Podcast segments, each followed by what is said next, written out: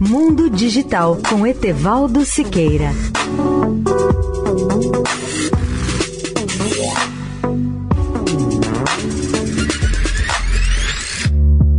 Olá, ouvinte da Eldorado.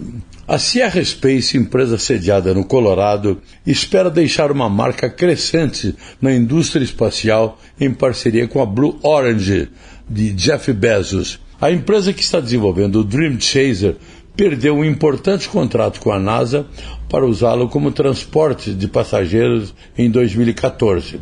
Ela recorreu, mas também perdeu a decisão. Em 2016, ela garantiu uma grande aquisição, desta vez para transportar cargas e suprimentos para a Estação Espacial Internacional e não seres humanos.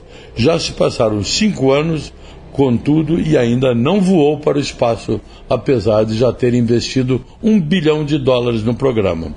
Na sexta-feira, entretanto, a Sierra Space anunciou que está recebendo um grande impulso que irá ajudá-la a lançar o Dream Chaser, um investimento de 1,4 bilhão de dólares, que, segundo a empresa, lhe permitirá levar astronautas ao espaço até 2025. A NASA tem contratos com a SpaceX e a Boeing para levar astronautas para a estação espacial. A SpaceX já realizou várias missões até agora.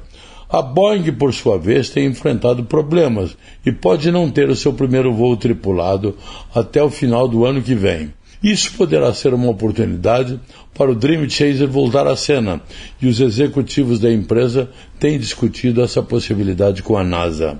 Leia o artigo no portal www.mundodigital.net.br. Etevaldo Siqueira, especial para a Rádio Eldorado. Mundo Digital com Etevaldo Siqueira.